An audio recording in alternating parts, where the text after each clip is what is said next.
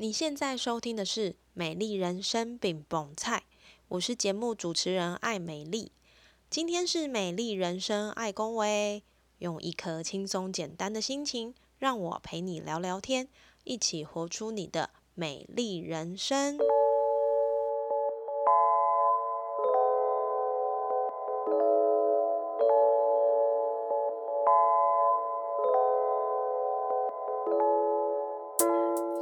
欢迎收听《美丽人生爱恭维》，我是节目主持人艾美丽。你有注意过你吃的食物是不是健康吗？所谓吃的健康，到底是表面上很健康，还是骨子里真的很健康呢？当我们提到食品安全这四个字的时候，你会想到哪些内容？是跟毒素有关，还是跟塑化剂有关，或是跟农药累积有关呢？这些问题可能在我还没有当妈妈之前，我都不太会在意。我只知道少吃油炸，少吃那些可能会产生毒素的食物，这样就好了。但是当我成为母亲之后，对于新闻上的毒奶粉、塑化剂，还是任何对小孩生长发育有关的食品安全，就变得非常非常的重要。今天很难得可以邀请这位食品安全的专家，要来跟听众朋友们分享他的专长，以及致力于这样的专业跟他的人生有什么样的影响跟连结呢？让我们欢迎台北医学大学食品安全学系的廖凯威教授来跟听众朋友们分享。首先，先邀请凯威来跟听众朋友们自我介绍一下。Hello，大家好，呃，我是廖凯威。那我目前服务于台北医学大学的食品安全学系，这个学系其实很特别，因为它其实在全台湾我就只有这么一个学系。那所以呢，像我自己的研究主要就是致力于这些食品中的安全的呃事情。那我们其实也在呃学系的一些推广，也都是希望让大家了解说食品安全，其实是对我们每一个人都非常的重要的。哦，因为大概没有人呢。呃，是不用吃东西还有办法生活的，哦，所以呢，这个是以上哦，就是我的一个背景介绍。哦，谢谢凯威讲的，用一个很简洁有力的方式去让我们了解到，就是其实因为每个人都会吃东西嘛，所以食品安全对于每个人是真的很重要的。那我想请教一下凯威，呃，其实台湾这几年最主要会听到跟食品安全有关的，可能就是食安风暴，例如前几年的顶新黑心油啦，或者是毒奶粉，还是说近年来议题比较受到关注的美猪事件，还有很多可能我们不是那么的理解。那我想请问凯威，就是这些事件之后，你觉得一般人应该要有什么样的概念？是干脆都不要吃，还是说我们可以在日常生活中有一个什么样的准则？在听到这样的新闻，我们还是可以吃的安心，而且吃的放心呢？是的，我想哦，就是目前其实食品安全在全世界都是非常被重视的一个议题。嗯，所以其实，在很多呃，先进领先的国家，他们对于食品安全的把关是一直走在台湾很前面的，所以在很多我们看到的这些呃事件爆发之前，事实上就有很多的研究做过了，所以当有这些研究的资料的时候，其实当每一次爆发的时候，我们其实有很多的资讯可以去参考。那当然，在每一次的食安事件爆发的时候，其实常常都会有人一直挑战，就是说，哎，这些资料是国外的，那台湾人是不是能够承受得了这样子的一个建议的？呃，譬如说，呃，建议的摄取量，或者是这样子的铺物之下，身体会不会健影响健康等等？我想这个都是呃比较偏向说，当然，我们只要有毒物。呃，多寡多少都是都会对人可能有一点危害，但是呢，每个人的身体事实上是会有一个这种就是抵抗的机制，对，不太可能说因为你吃了一点毒，那你就可能造成比如说什么癌症的发生啊，或者是一些疾病的发生，身体自己本身会有一些代谢的状况。哦，所以呢，通常爆发这种食品安全的时候，我们其实都会建议真的大家。能够试着听听看比较科学的人哦，就是说他们在建议什么样的剂量之下，然后其实是可以呃接受的。不过因为我是觉得，就是台湾呢，呃，在食安事件上的处理，其实它会比较偏向这个政治化了，它其实就是一个政治议题哦。是这个不知道能不能够讲哦，但是我可以可以可以尽情说，尽情说。是，那它其实，在台湾就是常常都会被变成一个政治事件、政治议题。嗯，对，所以其实会让人家觉得说，哎，好像。我吃到这个东西，好，譬如说刚才我们主持人提到，比如说黑心油，好像你吃了就是啊，多恐怖啊，多这个会造成身体多么样的大的影响哦。但事实上，就是为什么它还是能够卖，其实都有政府在把关。那只是说它也许原料不是这么样的纯净，哦，那当然是它用一些科学的方式达到，譬如说目前可以接受的一个程度之后去贩卖哦。那这样子当然。也许它呃有一些未规范的可能会影响，哦但是它大致上可能还是哦对于我们人体的危害是小的。但是像我们在食安其实常常给大家一个观念，就是说很多的危害哦，其实比如说你吃了这个黑心油，你觉得哎你身体会造成很大的危害，但是你有想过你现在身边的人可能他在抽一支烟哦，这个抽烟的人呢，事实上他抽一支烟可能比起他一年吃的这个黑心油。影响还要大吗？哇！就是说，我们常常都会说，这个自己呃自己可以控制的风险，通常呢，你反而都会觉得比较呃没有什么。哦，比如说那个可以不抽烟啊，对不对？但是呢，可是你就觉得啊，反正抽烟，那个我家阿公啊，抽了一辈子，也没有得过肺癌啊，对不对？他还是身体健康。嗯，然后甚至有的那个男生，他们就觉得说，哎，抽根烟很帅，哦，然后冬天抽根烟，那个还可以暖身体，说不定可以这个 活化筋骨，哦，让自己的身体更强壮。但是事实上，过去的研究一直告诉我们，就是说，哎，抽一支烟，其实它对于你身体的危害的这个程度，会远比哦高，远高于这些你吃到这些不好的食品。它来的，譬如说致癌的风险，事实上是更大的。嗯，所以呢，刚才主持人有提到说，那可以什么样的准则？事实上，我们日常强调说，其实一般的我们的消费者，其实不太可能说，哎，这个今天这条鱼啊，上面是不是有加什么呃孔雀石绿啦哈，或者是说，哎，这个蔬菜有没有重金属的残留？我们不太可能马上去做侦测。但是事实上，我们会建议大家，就是也许你可以轮流着吃哦。譬如说呢，现在芒果正在盛产，那你可以譬如说，哎，台南的芒果吃一天呐，哦，那后天呢，我就去买高雄的芒果。那在下礼拜呢，我可能就去买台北来的芒果。我就是说呢，同一个食品，我们会建议说，你不要重复的。哦，譬如说，我很喜欢这个，哎。我们家巷口的便当店的炒空心菜，我就呢 连续一个月，我就是都吃它的这个空心菜。我们会建议说，你可以试着，比如说，哎，吃我们家巷口的便当店，然后明天你可以吃，比如说隔壁巷口的哦，因为他在采购这些食材的上面，其实来源可能都不一样。那这个就有那种分散风险的概念哦。这样子，也许如果假设你刚好吃到不好的东西，你也不会一直吃哦，一直累积。大概是这个方式。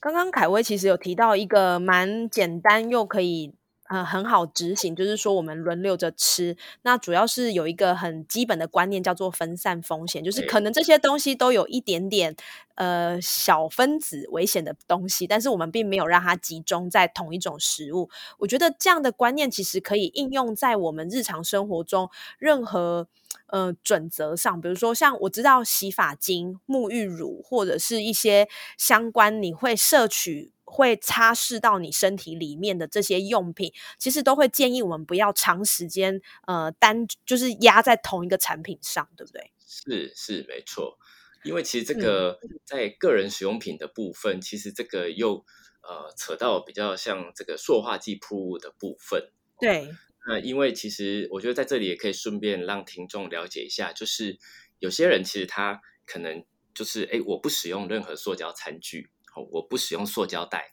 但是呢，晚上洗完澡我一定要这个擦好几层的保养品，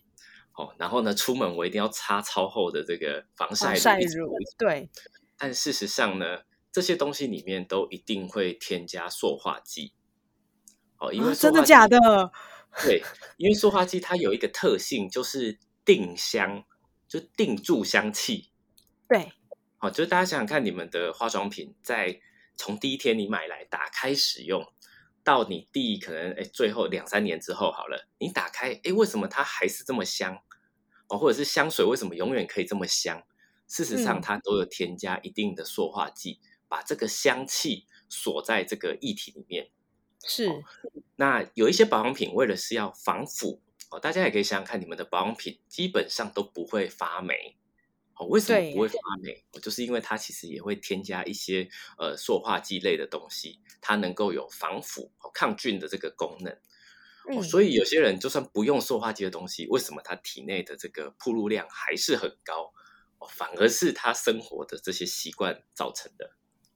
哦，哎，那我可以请教一下，如果说呃，我们要知道这个塑化剂在保养品上可能会显现的名称，它通常会是用哪些名名称去呈现呢？这个可以问吗？是可以。大家可以看一下你们的产品里面哦，就是说在目前这些个人保养品，可能比较常看到的会有一类叫做这个邻苯二甲酸酯类哦，或者是二甲酸，嗯，对，或者是对羟基苯甲酸酯类，是有一些东西其实在政府的规范是可以合法的使用的哦，所以若假设各位在你们的产品上面看到这些东西，它没有违法哦。它其实是没有违法的哦，只是说它有一个使用的量的一个限制。对，那其实它的好处就是说，譬如说避免这些保养品发霉哦，所以它是被规范是可以使用的哦。那当然只是说在长期使用之下哦，它可能会对于人体哦是会有一点点危害的。一一般来说，像长期使用，我呃，我们都知道，就是他长期用这些东西，或是长期铺路，可能会造成一定的危害。那这样的长期是不是看，其实它没有一个一定的规范，只能说，因为每个人的体质不一样，所以他去承呃容应该怎么讲，可以承受这样的一个耐受度也会不同对，其实这个又回到我们刚才吃的一个行为哈，或者是使用这些的行为，其实就会发现说，哎，比如说同样吃这个。呃，顶心这种黑心油，哦，为什么有的人，哦，或者是毒奶粉，其实爆主要爆发在大陆，为什么有的小朋友喝了，他马上可能，譬如说肾脏衰竭，但是有些小朋友他还是承受得住，哦，这个就像主持人讲的，就是他其实每一个人自己都会有一些可以，比如说有的人代谢好，有的人代谢差，哦，有些人就是比较会吸收这些物质，那当就是哎这些易感受性的人。我就是说比较容易，譬如说像我们常讲的小朋友啦，吼，或者是孕妇哦，这些都是或者是老人家，其实是比较一般。我们觉得他是易感受性的人哦，或者是有一些可能本身体质的关系，就比较容易被这些东西所影响的。诶，它是真的就会比较容易哦，造成譬如说一些疾病的发生哦。所以刚才主持人讲说这个。长期使用有没有一个一定的时间？诶，真的是没有这个时间的一个规，就是研究上其实也没有发现说，就是说，诶，譬如说你要用多久才会造成这样子的一个危害，是真的没有这个数据啦。哦，哎，那我有一个问题哦，比如说刚刚有提到，有的人他可能你有你说他不吃这些呃有危害的 东西，但是因为他可能需要擦保养品或者是擦防晒，反而让他身体有机会暴露在这些塑化剂的层面下嘛？那会不会也有一派的人会觉得说，好啊，那既然都这样，那我都不要用。可是这样，我相信。呃，我的意思是说，会不会这样子？其实对生活来说是比较好，就是我就是完全的不去暴露在那些有危害的风险下。可是我如果不擦防呃，不是不擦防腐剂，我如果不擦防晒乳，那我就是会有紫外线的伤害嘛。那像这种衡量，你们会怎么样去建议使用者呢？对，这个就是哦，这个主持人点出来的问题哦，就是说你不擦防晒可能受到 UV 的伤害。对，那怎么办？可是其实就是说，呃，我们刚才在讲这些塑化剂，它其实有它恐怖的地方，但是其实大家不要怕的是，它的代谢其实很快。嗯，譬如说最多可能，比如说，哎，四十八小时，哦，你可能就代谢完毕了哦。所以第第一个是它的毒性其实没有到很强。那至于这个防晒用品的部分，其实我们会建议说，其实你可以用物理性的防晒哦，譬如说你穿衣服，对，哦，就可以降低这个防晒的。的方式嘛，或撑伞这一类的，好。那保养品的部分，这个，哎，说真的，还无法建议怎么改善，你知道吗？这个爱美，就是就是有的人可以觉得，哎，像我自己本身不擦保养品哦，我就觉得，哎，你叫我不要擦好，我就不擦。对，但是就是有的人会觉得说不行，我就是想要保养，所以这个部分还真的是没有办法，就是给予什么取代的的建议，也许。有些人会说用一些比较天然的方式，哦，是不是像以前有人敷什么柠檬片啊，还是什么的这种方式来做，哦，而不是用这种化学的保养品，嗯，哦，也许这是一个取代的方式啊。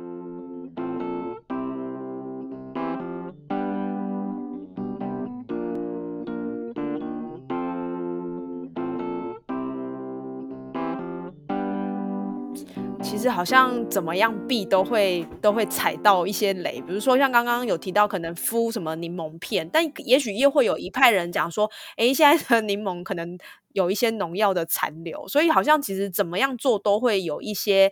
让人担心的部分，那倒不如我觉得可以回到，呃，刚刚凯威在一开始提到的，我们就是轮流着吃，轮流着使用，去以一个分散风险的角度去，呃，在我们日常生活中的保养品的擦拭也好啦，或者是食品的摄取，其实应该会比较简单一点，对不对？对，其实因为像很多的东西哦，譬如说像农药，它本身是这个水溶性的。哦所以其实我们可以透过，比如说，哎，清洗我们这些蔬菜水果，尽量的将它清洗干净，我们再来食用。那你其实铺路就比较低。那像我们一开始提到，可能有一些呃重金属的铺路。那像这些重金属铺路，譬如说我们的海鲜，哦，它就非常的会累积这些重金属。哦，那可能我们就减少去使用。哦，我想就是说，每个人生活还是要开心呐。哦，像我自己常常在。在跟大家讲的，就是说，哎，你要心情健康愉快，身体的自由基呢，其实也会比较多。那其实也会造成你这个身体的这个呃很多啊抗氧化压力的这些呃指数呢是下降的。哎，反而是对于你很多的这个哎器官是好事情。哦所以呢，我觉得不要说哎什么哎什么不吃什么不吃什么不敢吃哈，因为这个食安风暴太多什么而都不吃，我觉得这样对身体其实也是不好的。哎，那凯威自己在呃食物的摄取上会不会有哪些特别注意的部分呢？还是其实你也是照着这样的原则，就是呃大部分都会吃，你就轮流着吃，去作为你摄取营养的这个准则呢？是，我想哦，就是吃的部分，像我自己，呃，在譬如说海产的部分的挑选，哦，像我之前常跟大家在宣导，就是说鱼，哦，我鱼若能够选择，我一定尽量选择比较小型的鱼类，哦，大型的鱼类尽量不要去吃，哦，因为它的这个重金属的汞的含量是比较高的。好，那在蔬菜的部分，哦，就是说，哎，那个菜汤，哦，以前呢，妈妈都会说，那个菜炒一炒，那个汤很甜。把它搅了饭吃一吃，说哦，原来那个菜汤，当你在这个农药没有清洗干净的时候，你在烹煮的过程，其实很多的农药，像我们刚才讲的，因为它是水溶性的，其实它反而会溶解在这些汤里面。那你把喝了，就等于你喝了一堆的这个农药啊，好可怕哦！所以像菜汤的部分，我会建议说，哎，那你就尽量不要去食用它哦。嗯。那塑化类的部分，哦，当然除了保养品之外，那你也有可能会这个吃进去。那主要从哪边来？譬如说，这个之前大家很喜欢用的一个叫做韩国来的一种那个叫做有没有？就是呃，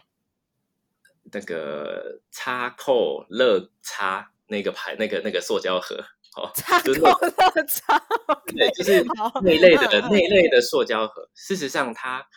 经过，比如说你放了比较高温的，或者是油脂含量高的，事实上它的这个用久之后，慢慢的它的塑胶的这些材料还是会慢慢的释出哦，所以其实它在塑化剂的铺路上来说，其实也是有一定的这个贡献来源哦所以当然能够避免使用塑胶类的东西去装温度高的东西哦。那像我自己本身也会避免。那再一个就是呃手摇茶，我其实很多人都会说这个好，我不用塑胶袋，不用什么，可是我就还是习惯喝手摇茶。那为什么还是铺路这么高？过去哦，在成功大学他们有一个研究，他们呢就找了一堆那个爱喝饮料的年轻人来做了一个研究，就说：哎，你们都有喝，比如说真奶啊，还是饮料这种手摇茶的习惯？那呢，我现在跟你们喂教，就是说，请你们呢。停止哦，五天到十天之后呢，这个我们都不要喝，好都不要喝。那呢，我们今天招募你的时候呢，先譬如说收集你的尿液来测体内的塑化剂的浓度。对，那跟你喂教十天之后，我再来做一次你们体内塑化剂的浓度。哎，结果真的就发现哦，这个不喝手摇饮，他们体内的塑化剂浓度非常明显的下降了。啊，所以就可以知道说，手摇饮它其实也是贡献我们体内塑化剂很重要的一个来源。是，对，哎，所以所以它的这个手摇饮的塑化剂是来自于盛装这些饮料的这个容器。产生的塑化剂，没错哇，那会不会有人说，那我就自己带我自己的容器去装？可能我的什么冰霸杯啊，或者就是只要不是塑胶的，是不是相对来说影响会稍微少一点？这样子？是的，我觉得这个是一定会有差异的，因为呢，其实大家可以想想看，就是呃，我们去买饮料的时候拿到的那个塑胶杯，他们在塑胶工厂做好的时候，大家觉得。他会把那个杯子清洗过、晾干才出货吗？当然不会啊。对，所以就是他在塑胶工厂，然后就这样子一个一个做做好，就一直叠叠叠叠叠叠叠。那我们知道，其实工厂会有很多的粉尘，那这些塑胶其实也会充斥在这些粉尘之中。是，那其实你的杯子。譬如说，你到某一家手摇饮，它在使用之前，它也不会冲过，它一定是直接给拿出来，饮料倒下去。所以那个塑化剂的量，其实我在猜，哦，当然这个是我自己猜想，它的一个浓度应该是蛮高的。哇天啊！听完刚刚上面这一段，觉得那个饮饮料就不要去喝了，然后，然后有一些保养品，对自己带杯子，自己带杯子可能安全一点。对啊，不过我觉得这一段其实非常的实用，因为呃，凯威几乎把所有日常生活中我们可能遇得到的一些呃生活实况题，用了很清楚的方式去帮我们做一个呃聚焦，包含像刚刚提到大型鱼可以少吃一点，因为会有重金属的残留。那菜汤啊，蔬菜这一类的部分也是，就是尽量少喝，因为农药是水溶性的，很容易就是我们在喝菜汤就把它一起喝到肚子里面去了。那还有一些呃盛装食物的容器，如果它是塑胶类的，包含是什么保鲜盒，或者是说我们有喝一些手摇饮的这个盛装的塑胶杯，都建议大家可以尽量减少这一类的东西使用。那也会让我们就是比较安心一点，然后那当。当然也不是说要让大家就是什么都不要吃，什么都不要去用，而是说我们还是要回到刚刚一开始说原则，轮流着吃，然后分散风险这样子。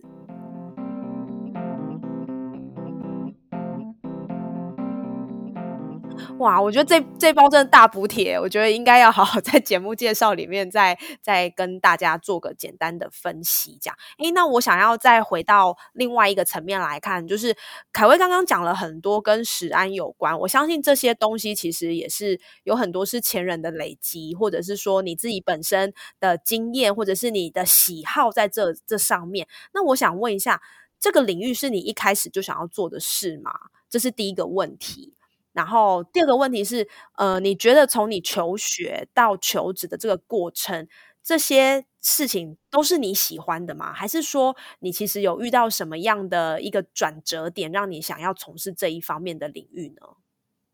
好的，其实我会踏进这个食品安全，其实都是一直呃改变、改变又改变。我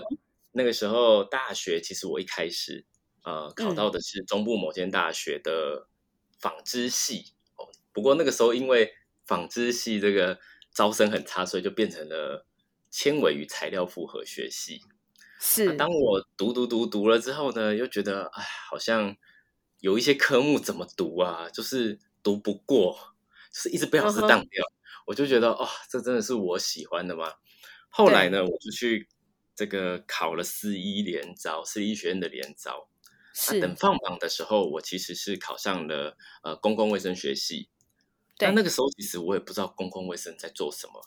然后反正就想说。那既然对纺织没兴趣，那我就去读工卫读读看吧。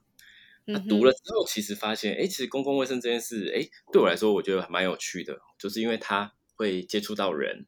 那很多的事情，哦，也都可以这个直接让人，比如说受到很好的，呃，就是呃健康的改善啊什么的。然后再者是，很多人都说，哦，你读工位的，将来可以做大官。相信这个大家都认识前副总统哦，就是我们陈建仁呢，这个副总统，他其实就是我们公共卫生的老师。然后那个时候就觉得啊，公共卫生应该是选对了。那可是那个时候其实呃，在读的过程之中，这个台湾的资讯哦，或者是这些科技业就出来了。然后呢，我也想说没关系，人家说做工会会当大官，我还是持续努力。可是呢，我记得当我到工卫系的时候，快毕业的时候，我们老师跟我们说，如果你想要赚钱，你就不应该来读工卫，因为它就是一个服务的学系哦，你将来就是做人类服务的事情。你若想要赚大钱，你就赶快转系吧。哇，当下听了就觉得啊，什么？好吧，我那时候就想说，那没关系啊，反正就是你知道，就换了跑道了。那就觉得既然都已经换了，就试试看把它跑完。嗯所以那个时候我就跟我家里说：“哎，我要考研究所了。如果我考上了，我连博士班一起把它念完。”然后我爸妈那个时候只是觉得说：“哦，好吧，等你硕士班考上读完再说吧。”对。然后等快读完的时候呢，那个我的老师，我的爸妈问我说：“哎呀，你毕业之后要先当兵，还是要就是哎？”之后要干嘛？我说：“哎，我不是说过我要读博士班啊？”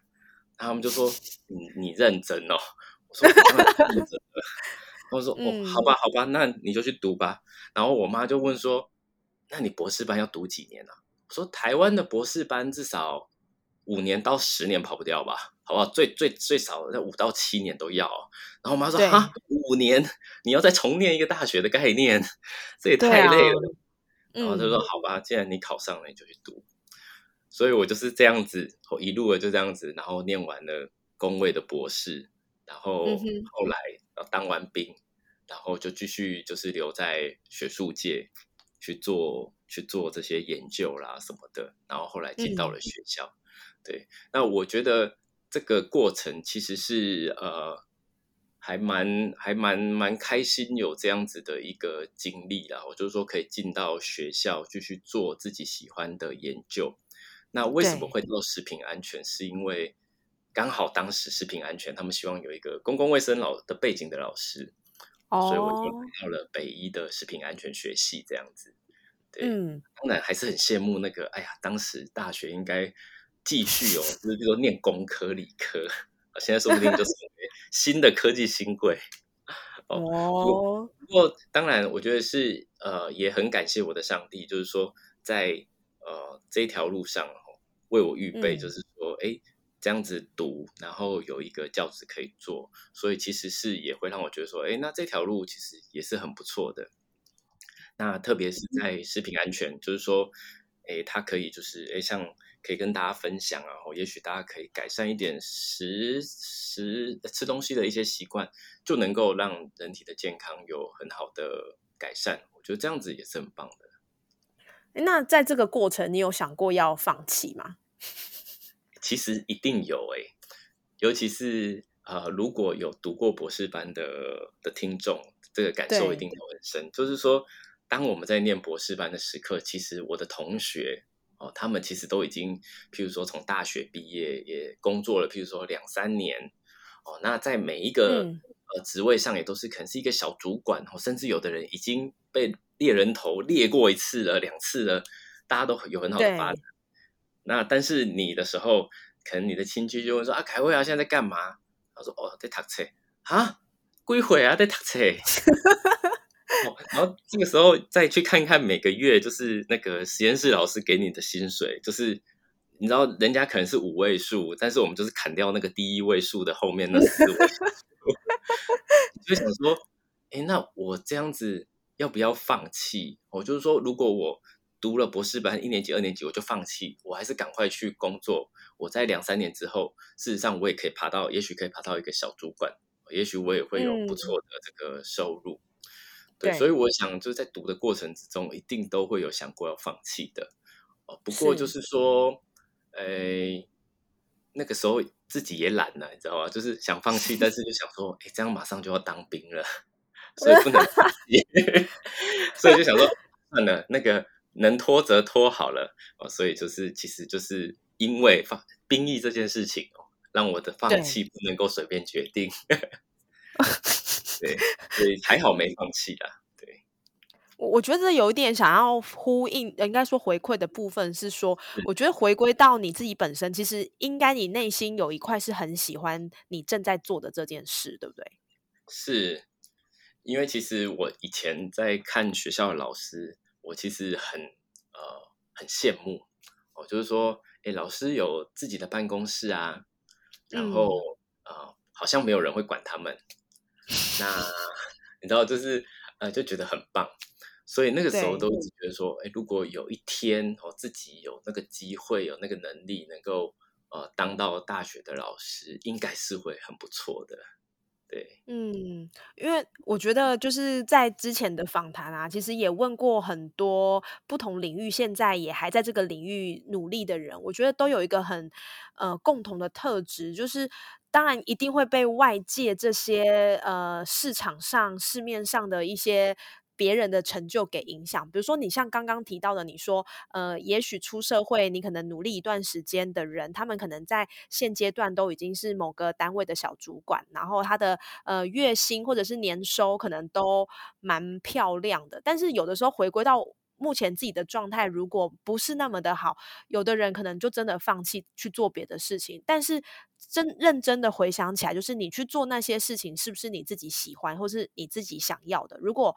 如果不是，你可能又会面临到两三年，你又再转换一次这样的状况。对。对对，所以我觉得，我觉得蛮蛮坚持，因为 就像你刚刚讲的，你念完学、念完大学之后，然后紧接着你去念硕士，然后念完硕士之后，还有一个再一次 大学的这个时间的博士生涯。其实，我觉得这一路上，如果以旁观人来看，我觉得是蛮孤单的耶。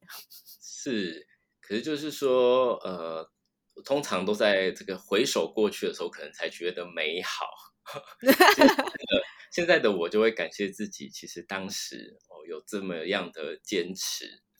因为就像我刚才提到，其实，在博士班大家都会有这个想法。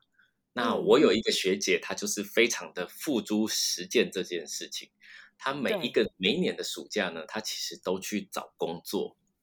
就去找一个职务，那人家就会给他一个薪水的价格，然后他回来就会跟我说：“哎，那个。”他昨天去应征一个公司，那这个公司给他多少薪水？然后我们两个就会哇，好像很不错哎，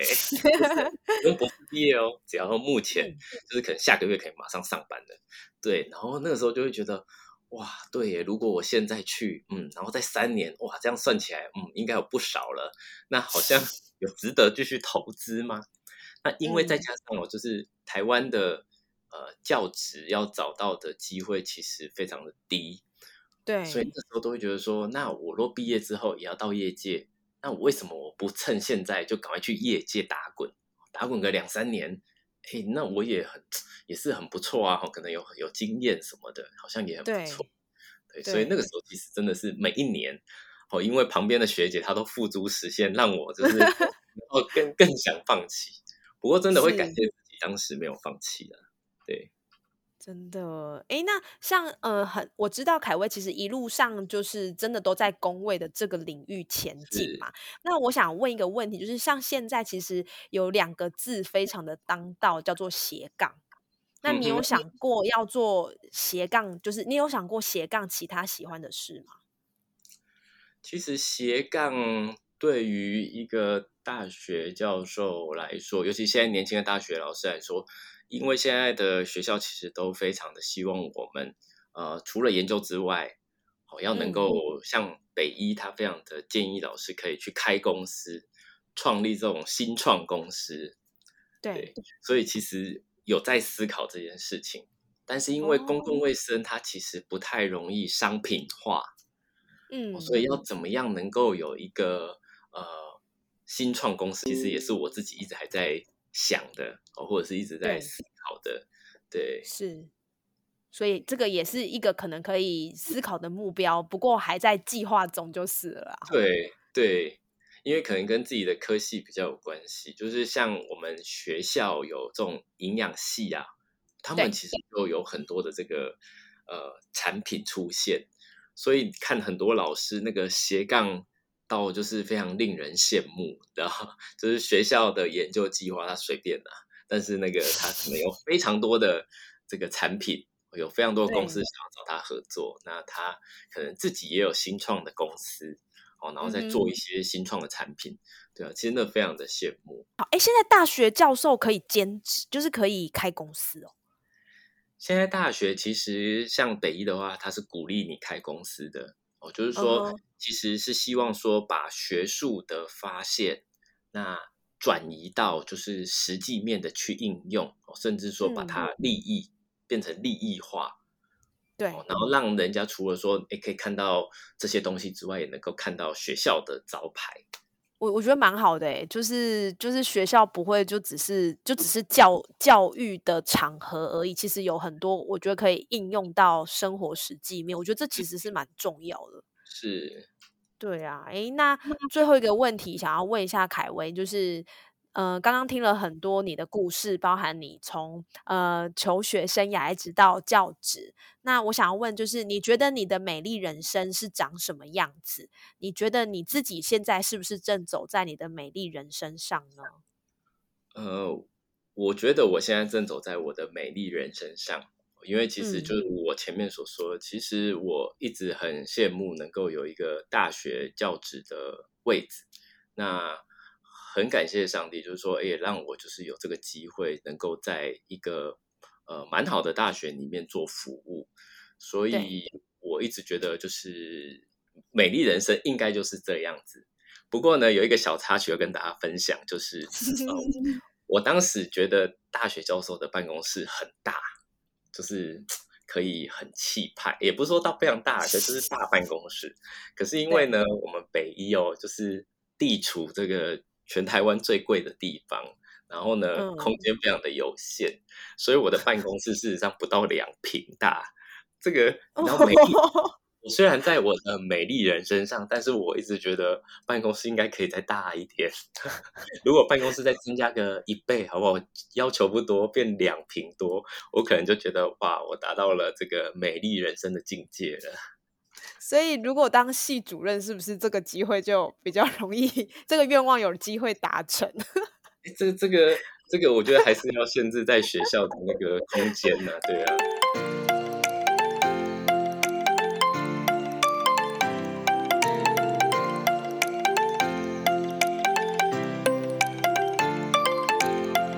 走在美丽人生的路上，每个人都不一样。凯威用他的坚持与喜好。带着对于健康的期待，走入了食品安全卫生的范畴，过程中看见更多，也了解更多。当然，孤单的路更需要坚持，没有持续就看不见辽阔的美景。